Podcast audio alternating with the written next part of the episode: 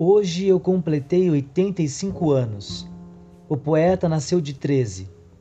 Naquela ocasião escrevi uma carta aos meus pais, que moravam na fazenda, contando que eu já decidira o que queria ser no meu futuro. Que eu não queria ser doutor, nem doutor de curar, nem doutor de fazer casa, nem doutor de medir terras. Que eu queria era ser fraseador. Meu pai ficou meio vago depois de ler a carta.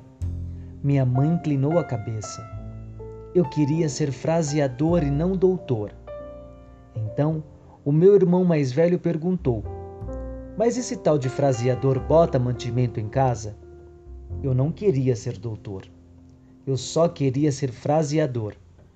Meu irmão insistiu: Mas se fraseador não bota mantimento em casa, nós temos que botar uma enxada na mão desse menino para ele deixar de variar.